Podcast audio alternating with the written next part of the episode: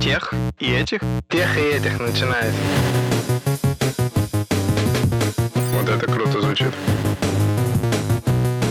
От тех команды Сбермаркета. Для тех и этих. Всем привет! Это подкаст для тех и этих от тех команды Сбермаркета и студии Терминвокс. В этом подкасте мы, четверо ведущих, обсуждаем крупные IT-компании, их процессы и то, почему они пришли к успеху. И, ребята, я предлагаю сегодня представиться, как будто мы небоскреб. Олег, давай начнем с тебя. Всем привет. А, Меня зовут Олег Федоткин, я работаю в Сбермаркете, и в Сбермаркете я занимаюсь платформой. А Если перекладывать эту историю на стройку, на небоскреб, а, я бы занимался фундаментом, а, фундаментом, на котором все остальные э, участники нашей прекрасной команды строят и развивают и так далее. Да. Меня зовут Никита Илагин, я заместитель вице-президента по технологиям, и если продолжать нашу аналогию со стройплощадкой, со строительством, то я вот с этими тремя прекрасными джентльменами прокладываю коммуникации, воду, электричество, развожу розетки и все остальное добро, чтобы помочь непосредственно этот дом уже дальше облагораживать. Меня зовут Семен Мацепура. э, Я работаю директором департамента разработки бизнес-вертикалей. И если говорить про дом, то моя цель э, является остекление этого дома и монтирование входных дверей, чтобы людям было приятно зайти в дом и что-то там купить. Всем привет! Меня зовут Дим Бубылев, и я вице-президент по технологиям компании Сбермаркет. Если рассуждать в терминах небоскреба, то я компания-застройщик. Определяю, в каком районе будет дом, какой он будет высоты и насколько там будут дорогие квартиры. И сегодня мы поговорим про такую компанию. Вы наверняка все о ней слышали, но а, я думаю, что не все знают, что многие фильмы, многие подкасты, многие постеры и вообще документы э, созданы с помощью инструментов этой компании. И многие профили в Тиндере, Почему? ну, типа Photoshop, Tinder. А, нормально. Долго до тебя доходилось? Да, я что-то сегодня отстаю. И это компания Adobe. Да, по-английски звучит как Adobe. в Photosop. Все так. И прежде чем мы начнем, а, сегодня мы хотели бы разыграть еще одну книжку, о которой сейчас расскажет Олег. Да, это прекрасная книга. Называется она «Никогда не управляйте в одиночку». Если вы слышали про книгу «Никогда не ешьте в одиночку», она вот э, от того же автора. Там есть дофига умных мыслей. Одна главная, за которую я все время топлю, это очень правильная, нужная и хорошая идея, что право на помощь человеку, что вот вы взяли и помогли кому-то,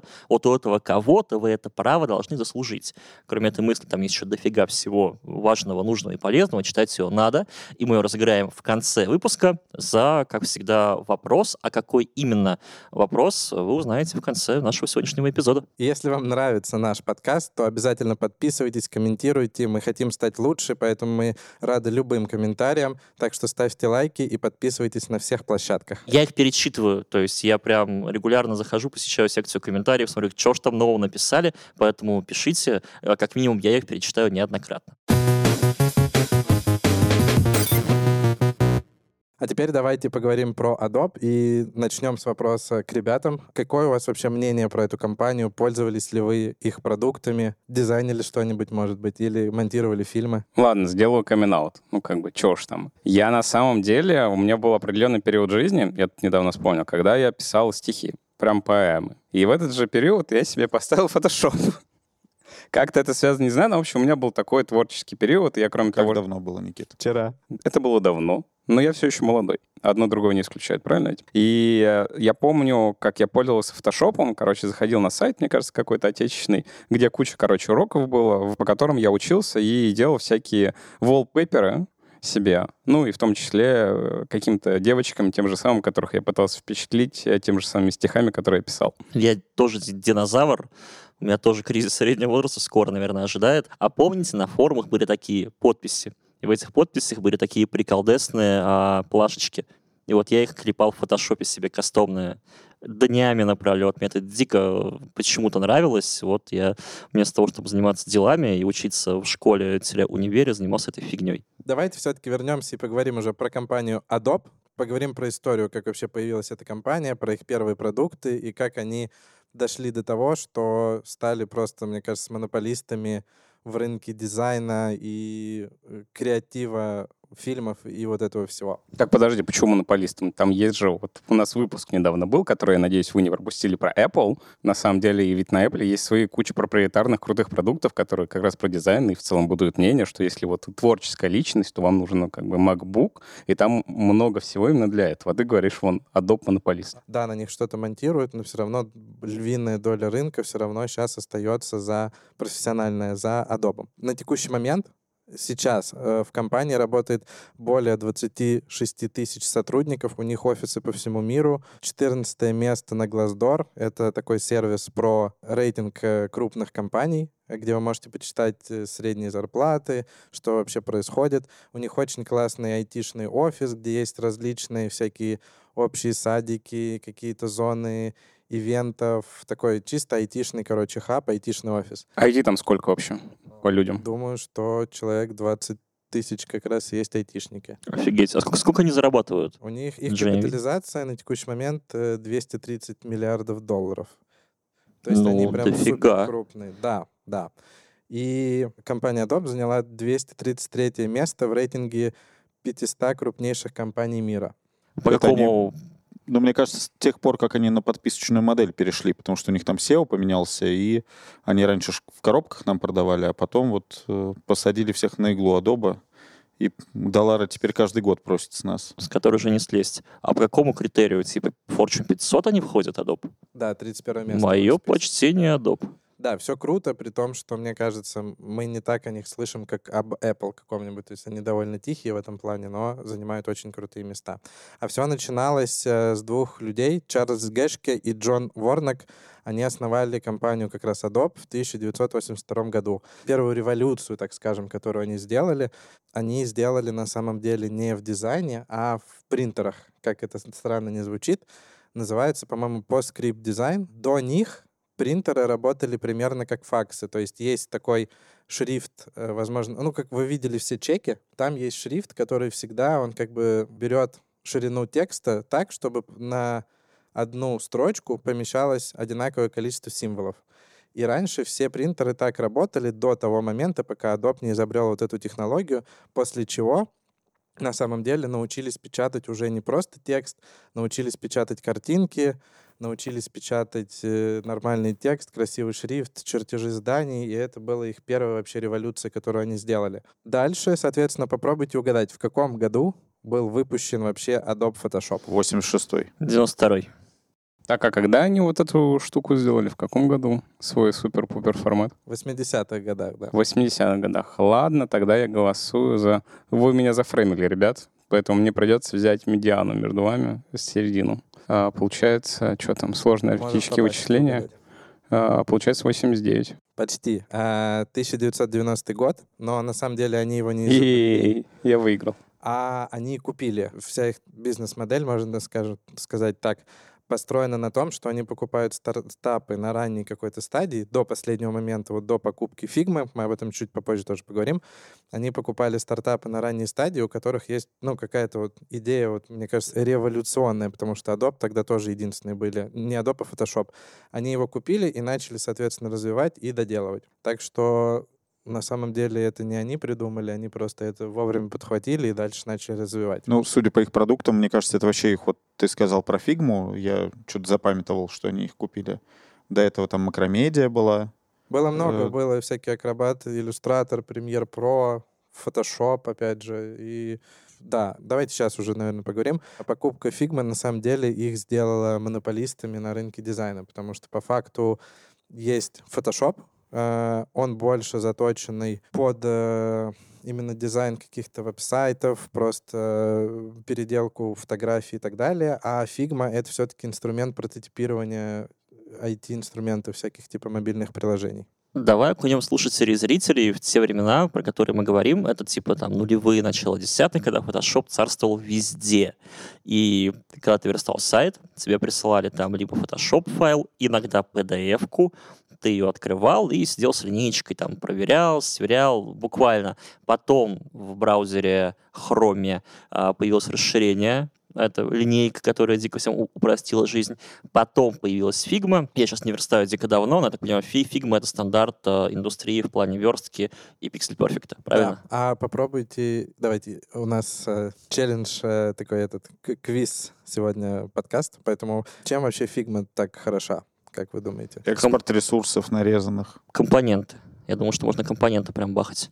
Да, во-первых, экспорт, они умеют интегрироваться. Вся боль фронтенда на, на моей ранней, на заре карьеры, вот она сразу выдает, потому что ты после дизайнера нерадивого берешь этот макет, который по слоям плохо нарезан, и там эти растровые плохие картинки, которые не мачатся в пиксель-сетку, и вот ты сидишь, а потом сдаешь ты заказчику ты это, и он в твои глаза смотрит, ты ему не говоришь, что это у меня дизайнер так нарисовал, это у тебя сайтик какой-то не такой, как ожидал заказчик. Все так, с фотошопом было дико сложно, мне кажется, до сих пор попасть в пиксель. То есть там вот эта проблема того, что они не совпадают, она осталась до сих пор, мне кажется. Да, а он умеет, на самом деле они пошли дальше, и он выдает дизайн сайта или мобильного приложения в код, то есть он может уже прям как будто код вот этот UI-слой генерировать непосредственно. И еще одна классная особенность, в нем можно работать как в мира нескольким людям на самом деле. То есть это тоже одна из таких штук, что там можно сразу верстать, это все хранится в онлайне, и это не то, чтобы просто у тебя скачанный файл, оно больше заточено на онлайн работу сразу нескольких людей. Просто ради интереса, а многие ли фронтенд-разработчики слэш-верстальщики лишились работы из-за фигмы? И лишились ли вообще? Это же ну, огромный шаг вперед в плане ускорения работы и упрощения. Мне кажется, последние лет пять, может быть, даже восемь, все тренд-то идет на то, чтобы профессия верстальщик как отдельная да, профессия, где были гуру CSS, создавали сайты, его визуальный облик, они как бы сходят плавно на нет. Для простых решений какие-то ноу-код решения есть, где сразу дизайнер может выдавать уже законченную страничку. Для более сложных продуктов, каких-то UI взаимодействий, компонентов, есть как раз Figma, есть э, какие-то альтернативы от нее. Давайте так сделаем. Вот я точно не видел вакансии верстальщика примерно 1500 лет уже. А, давайте спросим, уважаемые слушатели и зрители, вот у вас в конторе или неподалеку от вас есть ли вообще такая профессия, как верстальщик? Если есть, напишите в комментариях. Нам правда интересно, где-то они еще остались. Отзовитесь. Семен, а как же флеш? Вот помню, было время, браузеры были далеко не такие классные, как сейчас, интерактива в них было мало, у нас были скучные какие-то HTML-сайты, и я очень сильно-сильно увлекался флешем. Флэш 4, по-моему, 5 еще принадлежал компании Макромедиа. Классные продукты, куча всяких у них вещей было. На флеше делали игры, сайты. И мне кажется, я уже десктоп-приложение был готов на нем делать. И в какой-то момент пришла компания Adobe и купила Макромедию. И мне тогда это казалось, как компания, которая производит большие коробки, какие-то вот эти монструозные продукты. Ну, понятно, мы тогда их все получали немножко дешевле, чем они стоили в Америке. Но тогда я считал ее компанией просто зла, потому что мой любимый флеш купили, и что с ним стало потом, если честно говоря, я до конца не знаю. Умер он. Нет вашего флеша больше. Ты думаешь, что компания Adobe его задушила внутри как конкурента? Нет. Видимо, технология просто, да, Не, не, скорее, всё. вот, кстати, вот мне кажется, это прекрасный вопрос к Adobe как компании. Семен начинал выпуск с того, что когда мы говорим про Adobe, Photoshop и так далее, на самом деле за Adobe нет, э, вот как мы его представляем, нет ничего с точки зрения как будто по инноваций. И на самом деле это просто ребята, которые изначально сделали какую-то крутую технологию, судя по всему, заработали денег, и потом они стали, судя по всему, скорее инвесторами. То есть они начали покупать перспективные стартапы или достаточно уже развитые, популярные даже компании, и вот у них merger and acquisition, собственно говоря, и в итоге они как бы купили флеш, и они распоряжаются как-то своими активами. Когда они покупают актив, он у них начинает, ну, просто развиваться, как будто по прямой. То есть вот как он идет, так он идет. Ну, типа вот Photoshop капитально, на мой взгляд, вроде не изменился с точки зрения инноваций. Ну, Как как бы только он... в последнем году, Никит. Вот до этого лет, мне кажется, 15. Ну да, там типа Как новые был, кисти, наверное, слои, удобство, эффективность стопудово, но это типа не такой типа вау, как типа нейросетки, не типа вау, как э, флеш, когда он только появился. И вот то же самое с флешом. Они его купили, э, вероятно, создатели его получили хороший куш, там, может, сменилось как-то управление, и в итоге флеш-то рынок проиграл, потому что ничего не сделал. То есть он остался флешом в то время, как на рынок пришла, типа, другая технология, соответственно. В браузерах, которая полностью заменила флеш как таковой и, собственно говоря, весь этот JavaScript на сайтах, который позволяет тебе там делать все, что ты хочешь, и делать любое твое приложение. Да я думаю, что здесь не вина Adobe. Это просто флеш базово неудобнее, чем э, JavaScript. Adobe мог что-то сделать, чтобы, ну, типа, вопросы эволюции. Да сто пудов. У флеша было очень круто всякие. Ну, то есть он мог найти свою нишу, остаться в ней, потому что, вот, я не знаю, помните вы или нет, может, э, я тут один такой момент, есть, короче, newgrounds.ru, э, .com, извините меня. Соответственно, это сайт, короче, просто на котором свой путь начинали куча всяких э, креаторов, создателей, которые потом, на самом деле, стали значимыми иллюстраторами, там, и пошли там в большие компании, какие-нибудь пиксары в том числе. А люди начинали с того, что они клепали флеши, выкладывали на этот сайт, и у него был просто потрясающий трафик, а сейчас этот сайт скорее такой памятник прошлому, и даже там э, есть энтузиасты, которые специально сделали а, для флеша расширение, там, для хрома или для на ПК, который устанавливаешь, скачиваешь файлик и, короче, проигрываешь флеш, как ты в старину мог, короче, это делать, чтобы вот люди могли, значит, вот этим наследием воспользоваться. Флэш, он же был бесплатный или нет? Просто смотрите, мой вопрос какой? Для Мы- меня, да, мы- я мы, не да, знаю. Мы его как-то устанавливали все. Вот, вот, Наверняка он что-то вот стоил. PDF формат, который придумал Adobe, тоже для удобства просмотра документов, передавание изначально это делалось, чтобы по почте передавать в любом вообще виде картинки, какие-то журналы, газетки и так далее. По факту там было что-то платное, по-моему, как раз PDF-ридер Adobe продавал. Но сейчас PDF-формат может открыть любая программка. Не это ли сгубило, возможно, Flash, что они хотели на этом зарабатывать денег? PDF распространился, Flash, скорее всего, также начал распространяться, но они не видели в нем выгоды, и за счет этого, что оно не приносило денег, просто перестали его развивать, и он просто Не, умер. я думаю, флеш проиграл по одной простой причине. Флеш надо было устанавливать. Все. А как бы JavaScript в браузере не надо себе Но устанавливать. опять В же, в этом теории. Chrome мог бы вшить его к себе в исходный код, чтобы не надо было устанавливать. Нужно было просто пойти добазариться с э, Возможно, углом. да. Реально. И вопрос того, да, как раз, что, возможно, компания просто решила в это не инвестировать, не наняли того продукта, который дошел бы до хрома, не заплатили лишний миллиард, условно, то, как там, условно, как делает Google, э, когда он стоит поисковиком по умолчанию в Apple за просто бешеные деньги. Просто, возможно, они решили, я говорю еще раз, не инвестировать. На самом деле все дело в людях. И вот э, если говорить о компании Adobe, да, которую составят люди, у них есть стратегия. Мы сказали, стратегия покупать. Купили в 90-м году, как мы выяснили, купили в каком 2004 да, когда мы макромедию купили, где-то тогда. Там они примерно фигму, каждые пять лет да, да, покупают. фигму купили. И вот люди получили cash-out, получили деньги, менеджмент тех компаний, в которые принесли новый капитал. И вот, возможно, мотивация у них, ну, они прошли жизненный путь, яркий какой-то, большой, сделали классное достижение.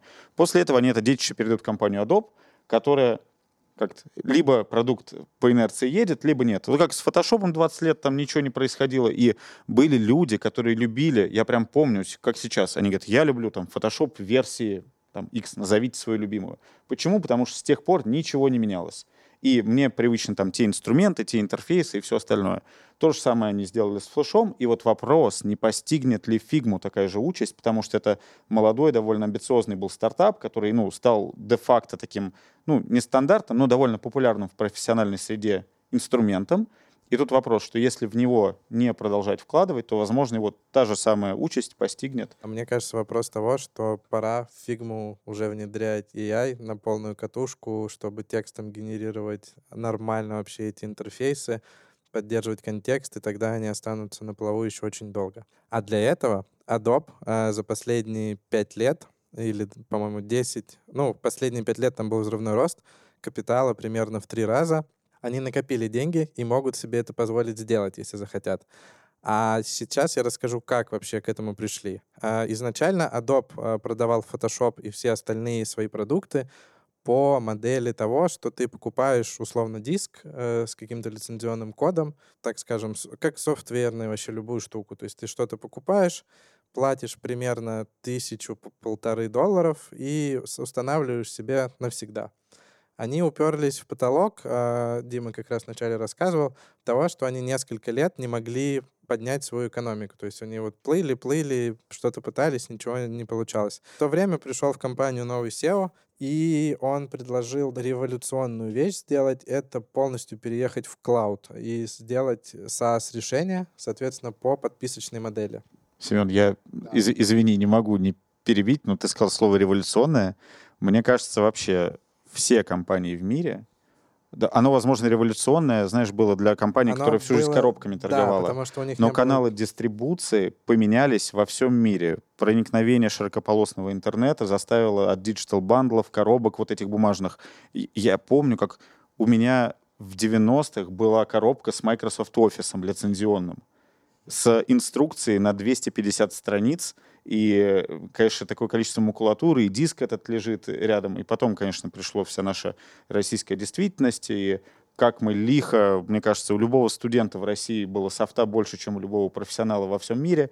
И широкополосный интернет, цифровые сервисы, онлайн-сервисы, они заставили все эти компании-динозавры наконец-то проснуться. И мне кажется, возможно, для того, чтобы это революционное решение сделать, пришлось SEO поменять. Дим, смотри, я думаю, что не совсем так, потому что если мы говорим про заработок, в, про- продавая продукты какие-то цифровые, в самом низу этой иерархии находится pay-to-play, а, как раз продажи коробками. Всегда в, и в геймдеве всегда вот продажи коробками это самое невыгодное, что ты можешь сделать. Исключения бывают, это нормально, но я говорю про среднее по больнице. Дальше идет модель подписки, то есть pay-to-play, и здесь э, очутились и Adobe, и, кстати, такие прекрасные компании, как BMW и Mercedes, которые по подписке тебе продают что-то там. Хочешь разогнаться что. до 80, заплати Да. двадцатку.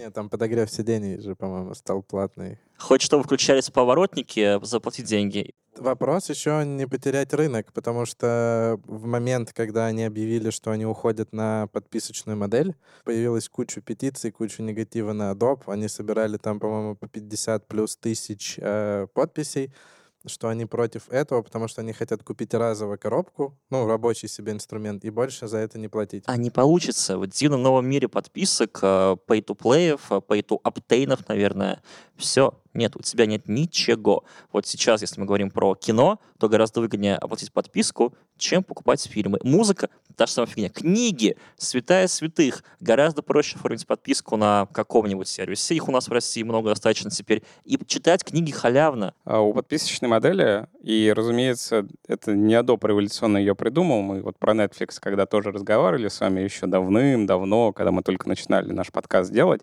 это там в конце 2000-х годов ребята как раз подумали, что вот это может перевернуть рынок, и с людей брать деньги, чтобы они могли там в месяц э, просто иметь э, возможность 5 дисков взять, и все.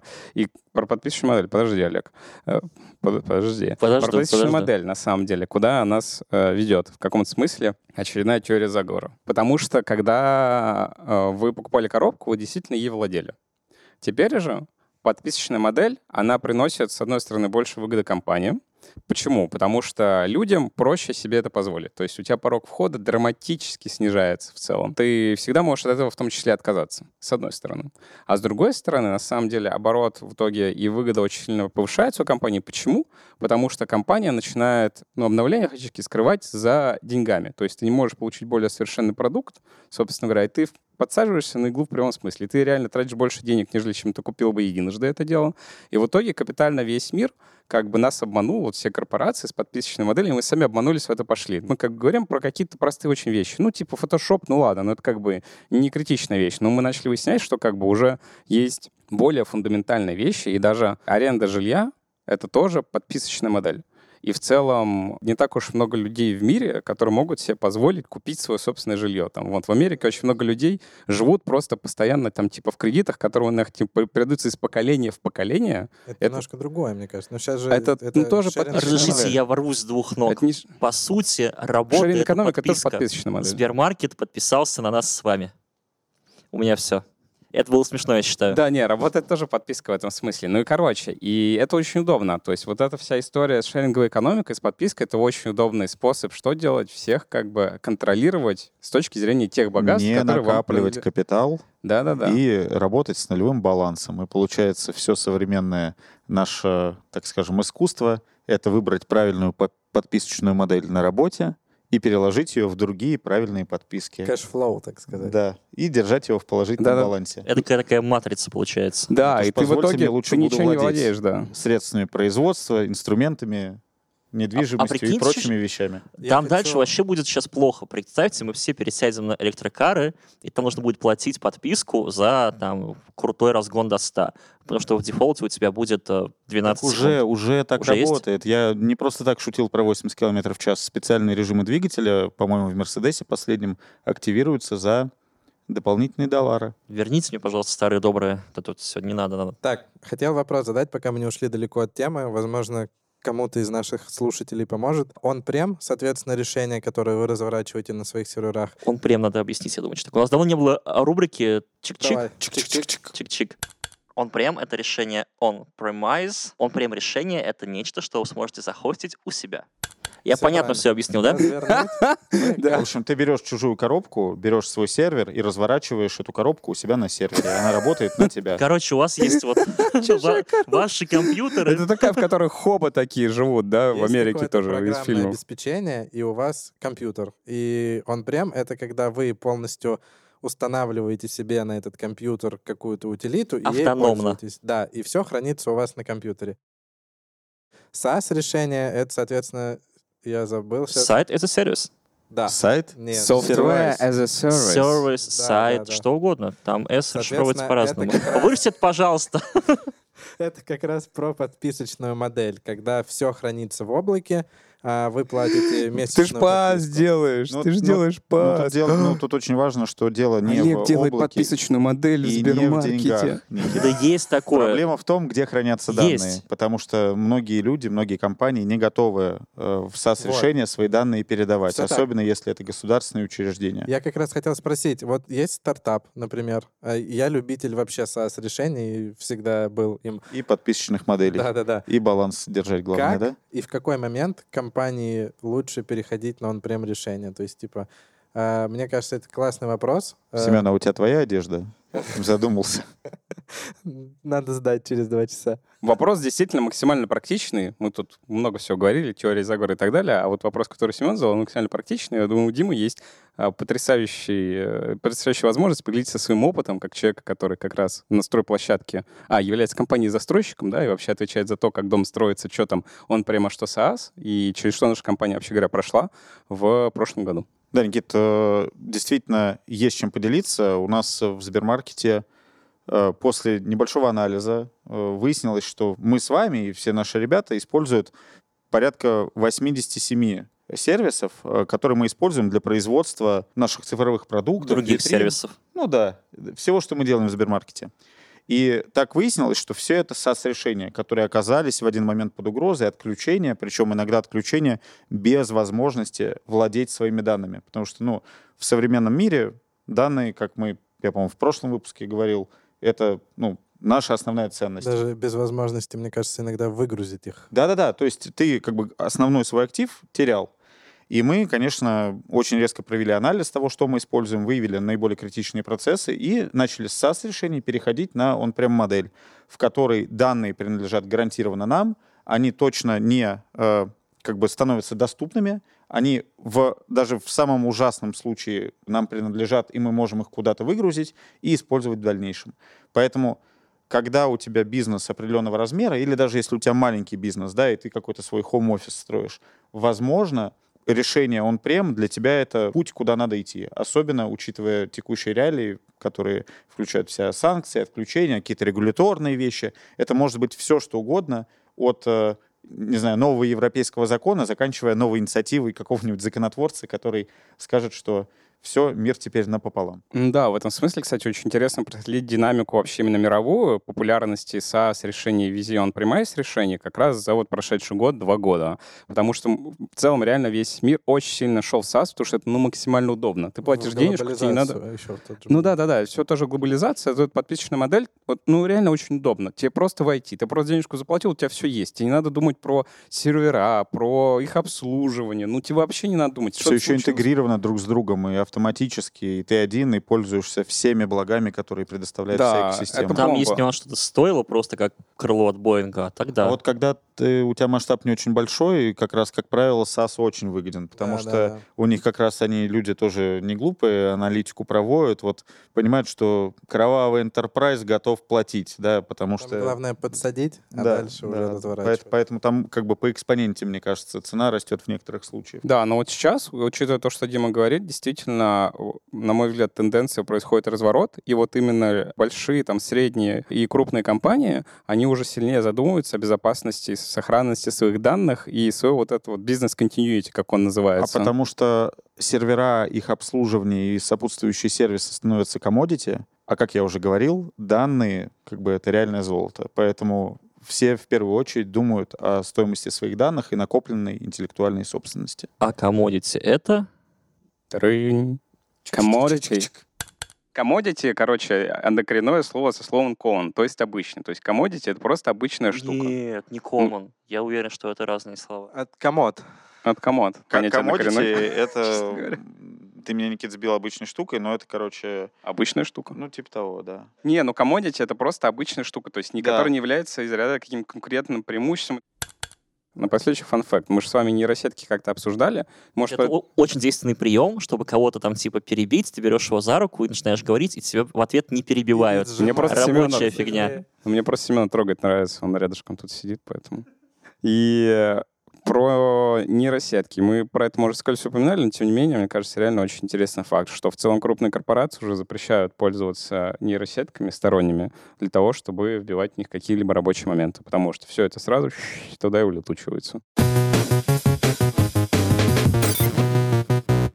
Предлагаю подвести итоги и сказать по какому-нибудь одному факту, который вам запомнился и который может пригодиться нашим слушателям из этого выпуска. Олег? Это я.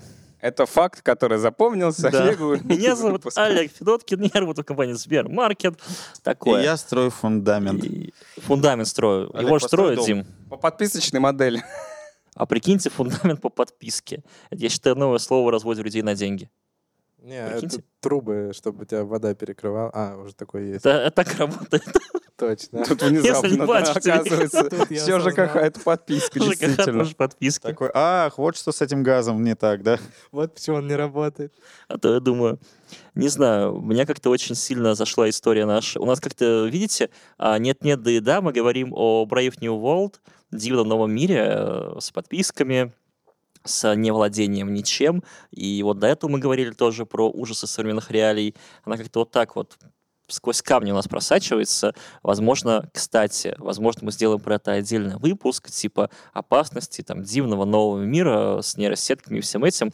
Парни смеются, мне было бы интересно. Если интересно вам тоже, напишите в комменты, что я такой не один, и мы сделаем. Почему нет? Да мы что-то... Сделаем вот- же? Да, конечно, сделаем. Но мы, мне кажется, в одном выпуске проговорили, и ты уже анонс сделаешь, что типа там выпуск, на который надо слушать там с шляпочками из фольги, Да-да, вот, вот это с, все. с фольги. Но не пишут. Напишите.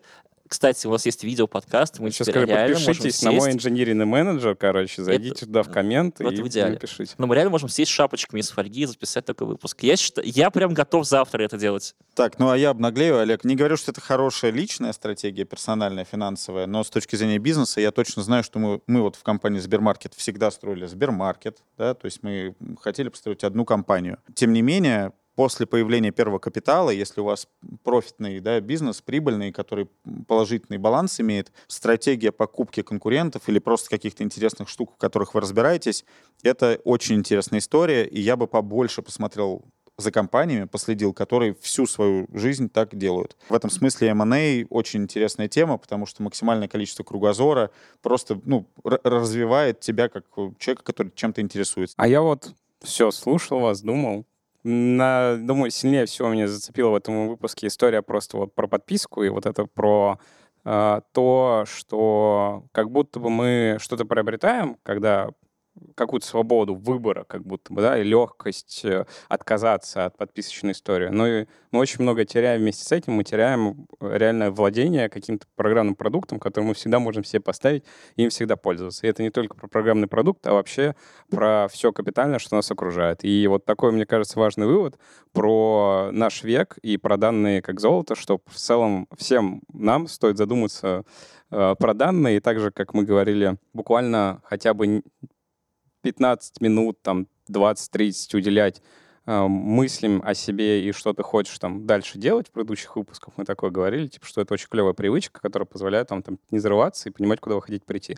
Так и стоит выделить немножко времени, там 30 минут там, каждую неделю, подумать про ваши данные, где они лежат вообще говоря, в каких сервисах, насколько они надежные, потому что данные могут отсюда утекать, и в целом там даже в тележке есть э, клевые каналы, которые прям постят утечки. Ну, я вот специально такие подписан в целом тоже, и э, задумался недавно, и начал просто э, конкретно переставать пользоваться какими-то сервисами полностью, чтобы просто сузить этот так называемый футпринт свой в интернете, чтобы лучше его контролировать, ну и хотя бы с определенного момента про меня меньше утекало. У нас осталось одно дело незавершенное. Нам нужно придумать вопрос по поводу розыгрыша книги. Да. Чтобы выиграть офигительную книгу, которая называется «Никогда не управляйте в одиночку», которую нужно читать, она прекрасна. На что нужно ответить? Мы с вами сегодня проговорили про два подхода к жизни в современном социуме.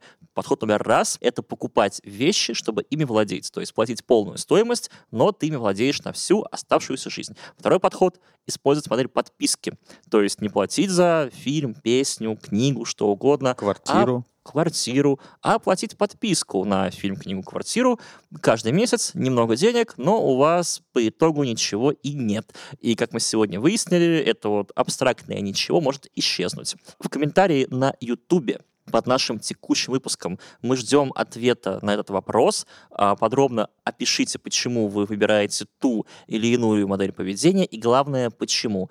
Победителя мы объявим в комментариях на YouTube и в комментариях нашему посту в нашем телеграм-канале. Ну, прям отдельный телеграм-пост, так что вы не пропустите. Ждем ваших комментариев. А это был подкаст для тех и этих от тех команды Сбермаркета и студии Терминвокс. С вами были Семен Мацепура. Никита Илагин. Олег Федоткин. И Дима Бобылев. Пока-пока.